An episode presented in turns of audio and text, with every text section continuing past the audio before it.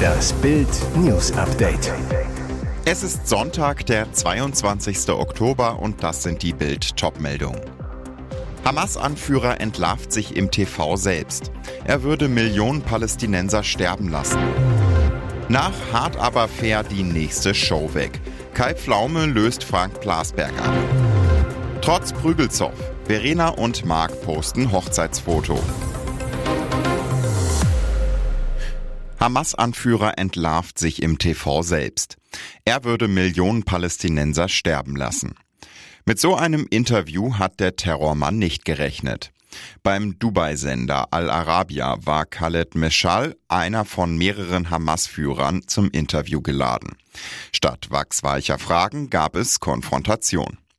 Von Moderatorin Rasha Nabil auf den Hamas-Angriff gegen Israel und die Situation der Gaza-Bewohner angesprochen, antwortet der Terrorist nur ausweichend, dass es sich bei dem Massaker um legitimen Widerstand handle, der von der palästinensischen Bevölkerung unterstützt werde. Doch Fakt ist, Teile der Bevölkerung des Gazastreifens stehen nicht hinter der Hamas. Ein Grund dafür, die Terrorgruppe nutzt sie als menschliche Schutzschilde, indem zum Beispiel Abschussrampen für Raketen in Wohngebieten aufgebaut werden. Als Israel die Bewohner aufforderte, den nördlichen Gazastreifen Richtung Süden zu verlassen, errichteten die Terroristen Straßensperren, um die Menschen an der Flucht zu hindern. Aber Michal lügt einfach weiter. Als die Journalistin erklärt, dass man den Angriff im Westen als Aggression gegen israelische Zivilisten sehe, behauptet er, dass diese Anschuldigung von Israels Premier Benjamin Netanyahu und dem Westen erfunden sei. Laut Michal ginge es der Hamas um die Befreiung der Palästinenser. Dafür müssten auch Opfer gebracht werden, wie er weiter schwadroniert. Er zieht unter anderem den kruden Vergleich heran, dass Russland im Zweiten Weltkrieg im Kampf gegen die Nazis auch 30 Millionen Tote zu beklagen hatte. Heißt im Klartext, der Terrorboss wäre bereit, Millionen Palästinenser für den Kampf gegen Israel sterben zu lassen.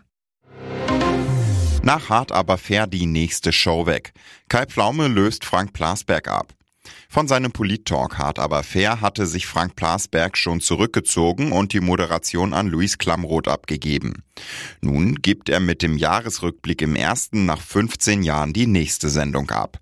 Wie Bild erfuhr, übernimmt die Moderation von 2023 das Quiz ab diesem Jahr Kai Pflaume. Gezeigt wird der erfolgreiche Jahresrückblick im deutschen Fernsehen mit bis zu sieben Millionen Zuschauern am 30. Dezember um 20.15 Uhr im ersten. Und auch dieses Mal ist das Rateteam hochkarätig besetzt.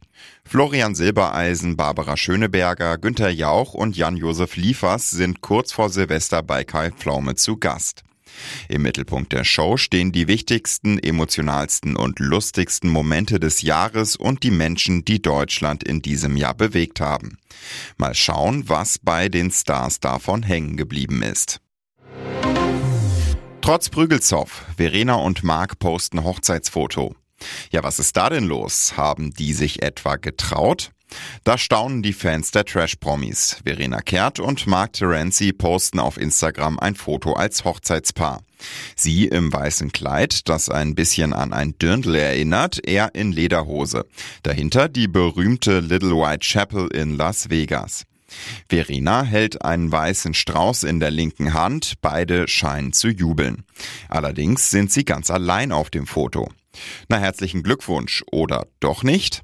Immerhin ist es nicht lange her, dass die beiden vor allem wegen Prügelgerüchten, blauer Flecken und Alkoholeskapaden von sich reden machen.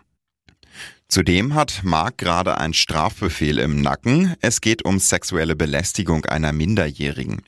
Verlobt hatten sich die beiden allerdings schon im Januar nach dem Dschungelcamp. Die beiden zeigen Fotos aus dem Hotel und aus einem Casino, düsen mit dem Hubschrauber über die Stadt.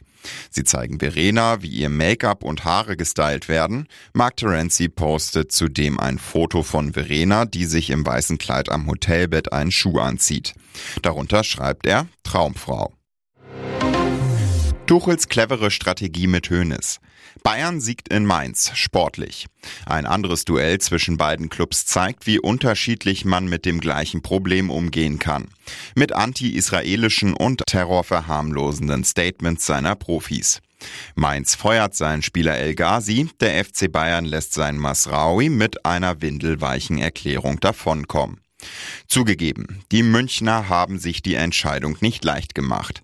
Mit Islamexperten und dem Zentralrat der Juden beraten. Im TV wollten sich die Bayern-Vorstände gestern nicht mehr zum Thema äußern und Masraui fehlte praktischerweise wegen Wehwehchen in Mainz. Fall erledigt? Leider nicht. Die DFL sollte den Vorschlag von Alon Mayer, dem Deutschlandchef der jüdischen Sportvereinigung Maccabi, diskutieren. Eine Anti-Hass-Klausel in den Verträgen aller Profis. Heißt, wer in der Bundesliga spielen will, muss das Existenzrecht von Israel anerkennen, was ohnehin offizielle Staatsräson der Bundesrepublik ist. Erstaunlich, die gute Laune von Thomas Tuchel beim Thema Uli Hoeneß und dessen Kritik an Tuchels Kritik. Der Ehrenpräsident will das Nörgeln seines Trainers am zu dünnen Kader nicht mehr hören. Am Freitag haben sich beide laut Sky an der Siebener Straße getroffen und ausgesprochen. Klug von Tuchel, Hönes mit offenem Visier zu begegnen. Das mag der Patriarch des FC Bayern und ist eine jobstärkende Maßnahme des Trainers. Und jetzt weitere wichtige Meldungen des Tages vom Bild Newsdesk. Gemeinde unter Schock. Brandanschlag auf Rathaus in Gieringen. In der Nacht von Freitag auf Samstag ereignete sich ein erschreckender Vorfall in der beschaulichen Stadt Gieringen an der Brenz in Baden-Württemberg. Das Rathaus der Gemeinde wurde Ziel eines Brandanschlags, der die Gemeinschaft tief erschüttert hat. Unbekannte Täter rissen in der Nacht zunächst die vor dem Rathaus hängenden Flaggen der Ukraine und Israels ab. Zusätzlich wurden Fensterscheiben des Ausländeramtes eingeschlagen und ein Feuerwerkskörper in das Gebäude geschossen. Nur durch großes Glück kam es zu keinen massiven Schäden am historischen Rathaus. Die Bürgermeisterin äußerte sich entsetzt über den Vorfall und betonte die Wichtigkeit des Zeigens von Solidarität in diesen unsicheren Zeiten. Mit dem Hängen der Flaggen dokumentiert die Stadt Gieringen ihre Solidarität mit den Kriegsopfern in der Ukraine und den Opfern des Terroranschlags der Hamas in Israel. Wir stehen fest zu den unschuldigen Opfern in beiden Konflikten, die Flaggen sind ein Symbol dafür. Die örtliche Kriminalpolizei hat die Ermittlungen aufgenommen und das Gelände vor dem Rathaus sowie die Rathausgasse wurden für weitere Untersuchungen abgesperrt. Überschwemmungen in Küstenorten, Feuerwehr im Dauereinsatz. Flensburg, Kiel, Lübeck. Es ist vorbei. Nach einer turbulenten Nacht hat sich die Sturmflut an der Ostseeküste deutlich abgeschwächt. Der Katastrophenalarm wurde in vielen Orten aufgehoben. Der Oberbürgermeister der besonders betroffenen Stadt Flensburg, Fabian Geier, sprach am Samstag von einem extremen Hochwasser. Das Schlimmste sei aber überstanden. Heute wird es ans Aufräumen gehen. Und am Samstagmittag dann passierte es. In der Gemeinde Langballig ist das komplette Hafengebiet geräumt worden und bis auf weiteres für alle Personen gesperrt. Der Grund, bei den Einsatzkräften vor Ort sei der Hinweis eingegangen, dass im Hafen Langballigau möglicherweise Munition bzw. Munitionskisten angespült wurden. Das bestätigt Kevin Hansen, Ortswehrführer im Gespräch mit Bild. Laut Hansen werde dieser Hinweis nun geprüft. Aktuell befinde man sich in der Einsatzführungsstelle in Gesprächen, um das weitere Vorgehen zu planen. Eine Entscheidung darüber sei laut Hansen aber noch nicht gefallen. Dementsprechend ist auch noch nicht klar, wann der Hafen wieder für die Öffentlichkeit zugänglich ist. Alle Details zum Hochwasser an der Ostsee lesen Sie auf Bild.de. Alle Läden und Sachen kaputt machen. TikToker rufen junge Muslime zur Gewalt in Deutschland auf. Wenn wir alle rausgehen und alle Läden kaputt machen und alle Sachen kaputt machen, dann hören sie auf. Es sind Worte, die Zehntausende Jugendliche vergiften und sie zu Gewalt aufrufen. Verbreitet von TikTok-Phänomen Barello, hunderttausendfach vervielfacht auf anderen Social-Media-Plattformen. Seit am 7. Oktober Hamas-Terroristen vom Gazastreifen aus einen Großangriff auf Israel gestartet haben, müssen immer wieder Hundertschaften der Polizei zu Hassprotesten ausrücken. Antisemitische Parolen werden gegrölt, Vandalismus ist fester Bestandteil, Polizisten werden angegriffen und teils schwer verletzt. Während viele noch immer milde grübeln, woher nur dieser Hass kommt, ist für die Ermittler längst klar, in großem Maße aus dem Internet. Wie genau?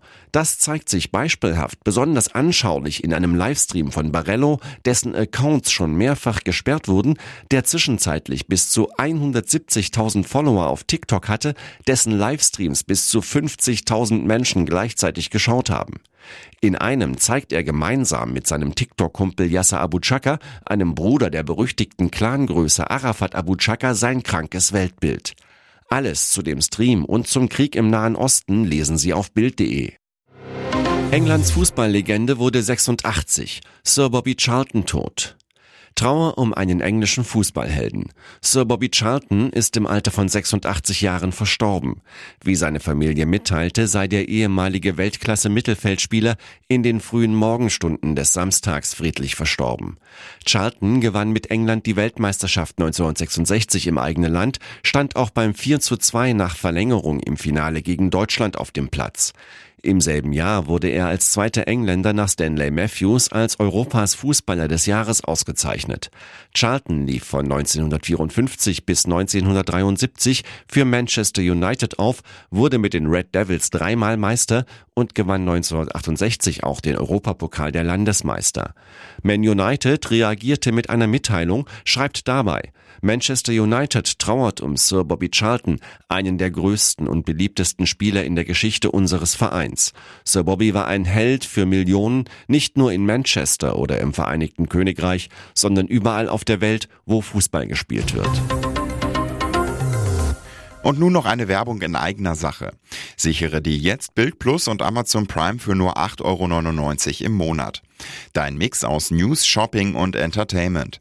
Amazon bringt dir jetzt außerdem die UEFA Champions League, das Topspiel am Dienstag live bei Prime Video. Erfahre mehr unter bild.de slash prime. Es gelten die Angebotsbedingungen und AGB.